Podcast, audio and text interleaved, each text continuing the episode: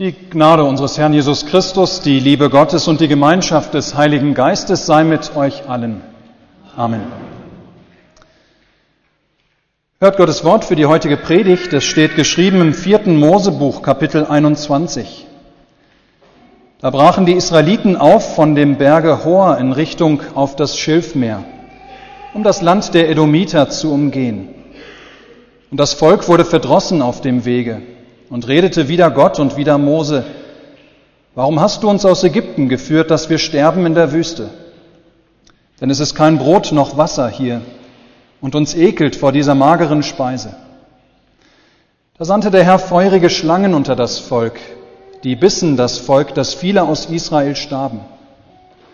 Da kamen sie zu Mose und sprachen, wir haben gesündigt, dass wir wieder den Herrn und wieder dich geredet haben. Bitte den Herrn, dass er die Schlangen von uns nehme. Und Mose bat für das Volk. Da sprach der Herr zu Mose, mache dir eine eherne Schlange und richte sie an einer Stange hoch auf. Wer gebissen ist und sieht sie an, der soll leben. Da machte Mose eine eherne Schlange und richtete sie hoch auf. Und wenn jemand eine Schlange biss, so sah er die eherne Schlange an und blieb leben. Amen. Liebe Schwestern, liebe Brüder im Herrn, ein verdrossenes Volk ist Israel zur Zeit seiner Wüstenwanderung immer wieder. Müde und leer und perspektivlos. Und wen wundert's? Das Volk muss sich jahrzehntelang in einer Wüste aufhalten. Und das bedeutet für sie ein Nomadenleben ohne ordentliches Dach auf dem Kopf. Ein Leben in einem kargen Umfeld, kein Weizen, kein Obst, kein Gemüse. Vielmehr jahrzehntelang ähm, Hitze und Staub und die Bedrohung von, durch Feinde, durch wilde Tiere und immer, Tag ein, Tag aus, die gleiche Ernährung, dieselbe magere Ernährung. Und immer wieder war seit dem Auszug des Volkes aus Ägypten, war das Volk davon ausgegangen, dass diese Zeit des Unsteten von Ort zu Ort durch die Wüste ziehens, ja, dass diese Zeit ganz bald zu Ende sein würde. Ja, gerade in der Zeit vor unserem Predigtext oder von dem unser Predigtext berichtet, diese Zeit, gerade da hatte das Volk wieder gedacht, dass das gelobte Land nun endlich greifbar nahe war. Dass das Volk nun endlich einziehen könnte. Aber dann mussten sie einen neuen Rückschlag hinnehmen. Die Edomiter, das ist ein Volk, das im Süden an das verheißene Land grenzt. Ja, diese Edomiter verweigerten dem Volk den Durchzug. Und so muss Israel noch einmal umkehren, nochmal zurück in die Wüste, um Edom zu umgehen. Ja, das Volk muss sogar zunächst wieder ganz zurück in Richtung Schilfmeer. Ja, es ist so, als ob sie wieder am Nullpunkt angekommen sind. Sie wieder ganz am Anfang ihrer Wanderung standen. Das so nahe gerückte Ziel war plötzlich wieder ganz, ganz weit weg. Und so erfahren wir, das Volk wurde verdrossen auf dem Wege. Wörtlich heißt es da im hebräischen Urtext, dem Volk wurde der Atem zu kurz. Ja, das ist eine anschauliche Sprache. Die Menschen kamen sich vor, als hätten sie keine Luft mehr zum Atmen. Sie waren müde. Sie waren körperlich und seelisch am Ende. Und ihr Lieben, wenn da auch inzwischen mehr als 3000 Jahre zwischen Ihnen und uns liegen und die Lebensumstände zwischen damals und uns heute kaum unterschiedlicher sein könnten, so können wir, denke ich, dennoch gut nachempfinden, wie es diesem Volk in dieser Situation wohl ergangen sein muss. Wir haben es wohl alle schon mal erlebt in unserem eigenen Leben, wie Enttäuschungen und Rückschläge und auch das Empfinden, dass man nach Jahren oder gar Jahrzehnten irgendwie nicht vorankommt. Ja, dass solcherlei Erfahrungen uns die gleiche oder das gleiche Gefühl bescheren, dass man verdrossen wird, dass einem der Atem kurz wird, dass man keine Luft mehr zum Atmen hat. Ihr Lieben, diese Erschöpfung des Volkes, die Müdigkeit der Menschen, das Leiden an ihrer Situation, dies alles ist noch nicht Sünde. Aber in Zeiten der Erschöpfung, in Zeiten der Niedergeschlagenheit, der Ausweglosigkeit schleicht sich die Sünde schnell in unser Leben ein. Und so auch bei den Israeliten an dieser Stelle. Sie fangen an, gegen Gott und gegen Mose zu sprechen. Warum hast du uns aus Ägypten geführt, dass wir sterben in der Wüste? Und ihr Lieben, Sie stellen damit ganz grundsätzlich Gottes Verheißungen in Frage seinen Heilsplan für sie. Ja, kurzum, sie verfallen in Unglauben. Sie vergessen, dass Gott doch immer noch bei ihnen war und sie tatsächlich ins gelobte Land bringen würde, seine Verheißungen eben nicht zurückgenommen hatte. Und die Israeliten ver verklären ihre Vergangenheit. Sie wünschen sich allen Ernstes zurück nach Ägypten. Dabei vergessen sie, dass sie es oder dass es ihnen damals in Ägypten nicht besser, sondern sogar viel schlechter ergangen war. Dort waren sie tatsächlich gestorben. Männer und Frauen unter den furchtbaren Bedingungen der Sklavenarbeit und ihre Kinder brutal ermordet unter den Bevölkerungskontrollmaßnahmen der Ägypter. Doch eben diese Wirklichkeit hatten die Ägypter oder hatten die Israeliten vergessen. Wie auch die Tatsache, dass Gott sie die ganzen Jahre seit dem Auszug aus Ägypten doch versorgt hatte. Klar, sie hatten keine Fünf-Gänge-Menüs gehabt. Aber sie mussten sich kein einziges Mal Sorgen machen, wie sie für die Familie genug Essen auf den Tisch bringen würden. Gott versorgte sie nämlich stetig mit Manna. Und nein, sie hatten natürlich keine Wasserhähne, aus denen sie nach Verlangen fließendes Trinkwasser hatten, aber Gott hatte ihnen in der Wüste immer wieder Wasserquellen und Oasen erschlossen. Doch all dieses ist in dieser Zeit vergessen. Vergessen war Gottes Heilsplan, vergessen waren seine Verheißungen an die Erzväter Abraham, Isaak und Jakob. Das Volk begehrt auf gegen Gott und Mose, dem von ihm erwählten Führer. Und sie fragen nicht etwa, so würde ein angefochtener Glaube fragen. Sie fragen nicht etwa, warum, Gott, warum lässt du uns nun in das, nicht endlich in das verheißene Land ziehen? Wir möchten es doch so gerne. Sie fragen auch nicht etwa, auch so würde ein angefochtener Glaube sprechen, Sie fragen nicht Gott, warum lässt du uns noch einen weiteren Umweg gehen? Wir sind doch jetzt schon so müde. Nein, Unglaube zieht in ihren Herzen ein oder in ihre Herzen ein. Die Israeliten fühlen sich unfair behandelt und geben Gott und Mose die Schuld. Verbitterung macht sich in ihren Herzen breit, Aufbegehren gegen Gott. Er sei doch ein schlechter Gott, dass er sie hierher geführt habe. Er sei doch ein schlechter Gott, dass er dies zugelassen habe. Er sei doch ein schlechter Gott, dass er ihnen Mose zum Führer gegeben hatte.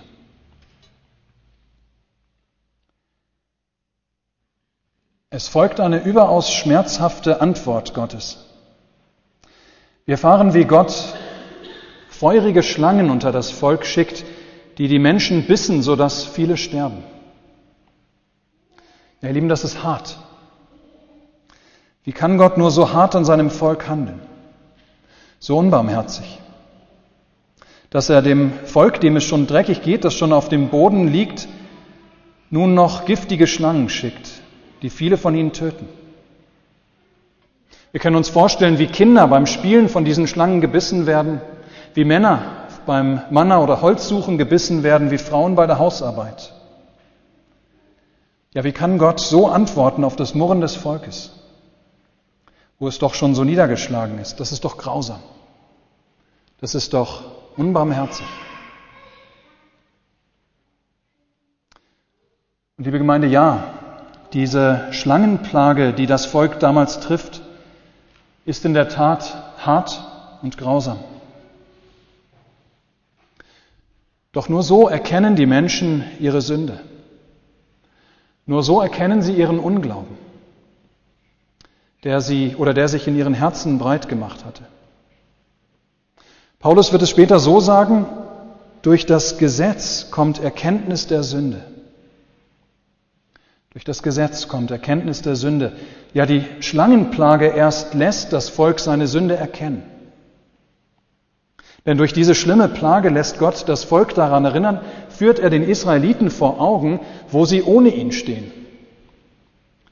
wo sie landen, wenn sie sich von ihm zurückziehen, wenn sie seine Hilfe ausschlagen, und zwar im Tod. Ja, wer meint, ohne Gott auskommen zu können, es ohne ihn viel besser zu haben, wer meint, sein Leben selbst ohne Gott leben zu können, der landet im Tod.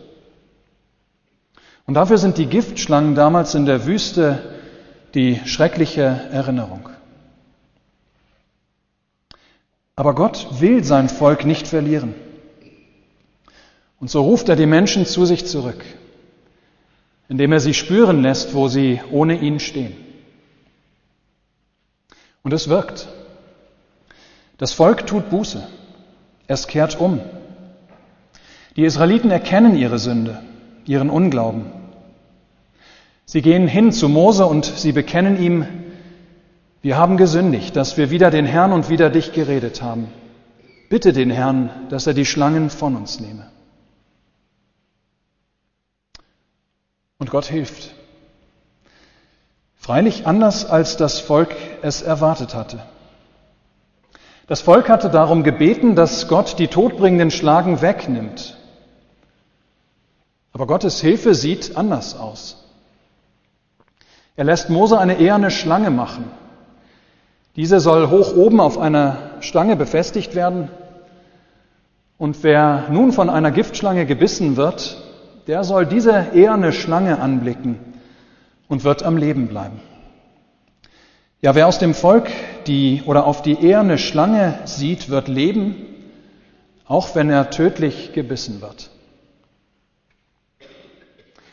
Und nun denken wir vielleicht, das ist doch total willkürlich, was Gott dort macht. Eine eherne Schlange an einem Stock. Gott hätte doch ganz anders helfen können. Ja, was soll das denn? Aber Gott ist Gott. Und die Art und Weise, wie er rettet, bestimmt er selbst. Und das ist etwas, was wir niemals vergessen sollten. Gott sucht etwas aus, das für uns vielleicht nicht nach besonders viel aussieht, doch Gott will damit Großes tun. Und die Tatsache, dass Gott gerade das aussucht, was er aussucht, sollte für uns Grund genug sein, dieses etwas zu suchen. Nun haben wir gerade eben eine Taufe erlebt. Wie wunderbar. Gott hat mit dem kurzen Wasserbad hier vorne in der Kirche, dem kleinen Leander, die Vergebung der Sünden, Leben und Seligkeit geschenkt. Kein kleines Geschenk. Und nun könnten wir mit Martin Luther fragen, aber wie kann Wasser denn solch große Dinge tun?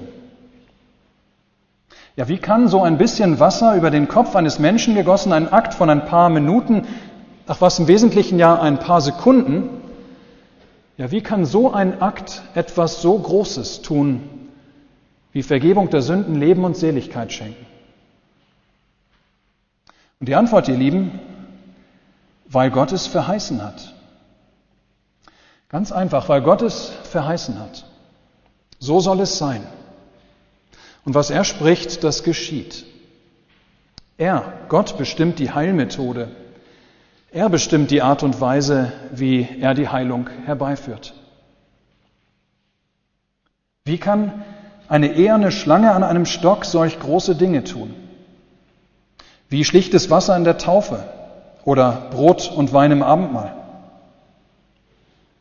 Nein, nicht die eherne Schlange, nicht das Wasser, nicht das Brot und der Wein machen's. Sie tragen in sich nicht irgendeine Kraft. Was es aber macht, ist das Versprechen Gottes, ist die Verheißung Gottes, ist das Wort Gottes, das mit diesen Elementen verbunden wird. Ja, Gott bindet seine Verheißung, sein, ähm, sein Wort damals in der Wüste an die eherne Schlange. Wer diese Schlange anblickt, der wird leben.